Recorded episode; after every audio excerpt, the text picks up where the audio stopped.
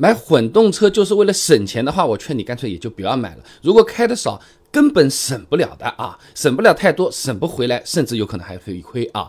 那之所以说混动车省钱呢，主要还是因为它油耗低了。那油电混动来说好了，丰田卡罗拉纯油版的百公里六点二升左右，混动版的只要四点五啦。那按一年一万公里来算的话，混动卡罗拉一年省下一百七十升油啊。那算杭州最近九十二号油价七块七毛二，那一年省下来可不好说，一千三百十二块钱啊。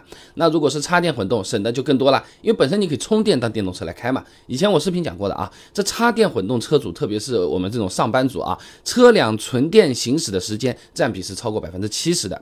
那就按百分之七十来算，一万公里里面七千公里纯电开，电耗按照十四千瓦时来算，加充外面充各占一半，电费大概五百十五块钱。而且现在的这个插电混动车，你不充电就加油，亏电油耗其实也不高。你比如说比亚迪秦 PLUS DM-i，哎，实测啊，亏电油耗百公里也就是四点五五升的样子。那么剩下的里程你都算纯油好了，油费大概是一千零五十三块钱。总的一算，能比纯油版卡罗拉省了三千两百十八块钱啊！那一年省三千。多块钱听起来确实是划算，也是一笔钱。你要是要求不高，一只手机省出来了。那如果考虑到车价、保值率，不一定了。很难讲了。同样的车型，混动版一般要比燃油版首先是要贵的。你比如说最低配的双擎卡罗拉，比纯汽油版贵了两万六千块钱啊。那国产也是一样的，呃，帝豪 L 混动版最低十二万九千八，纯油版的帝豪 L 最低九万三千九，相差三万五千九百块钱。那你想想嘛，你把这个两万多、三万多，你去除以三千一年，你除除看，对不对？那在保值率方面，混动车呢又存在一些劣势啊。销量靠前的热门混动车型呢，保值率表现确实不错。但总体来看，混动车的保值率依然目前还是呃不如燃油车的啊。那你比如说插电混动，三年平均保值率呢百分之五十三点八，还没有纯电车高。而燃油车呢，三年保值率普遍是在百分之六十左右，有些厉害的还更猛，七十的都有啊。所以混动车一年省了三千多块钱，呃，这个贬值的窟窿填不上啊。那虽然不能省太多钱吧，但买了混动车的朋友，哎，其实啊。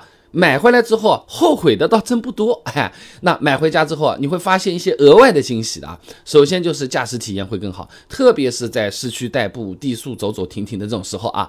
混动车起步它靠电呢，它你又不要换个档，也没有什么低速顿挫，动力输出更平顺，速度起来，发动机再起来，噪音也小很多。哎，再你比如说等红绿灯，普通燃油车发动机一直要运行呢，多多少少嘛有噪音和抖动。混动车发动机可以休息的，相当于你买了个车，它变高级了。另外，大部分的城市啊，插电混动车啊是可以直接上绿牌的，不用摇号的，也不用限行啊。很多朋友一开始图的也就是这个啊。你买燃油车的话，你买块车牌，价格算上去的话，那刚才的那个模型当我没算，对不对？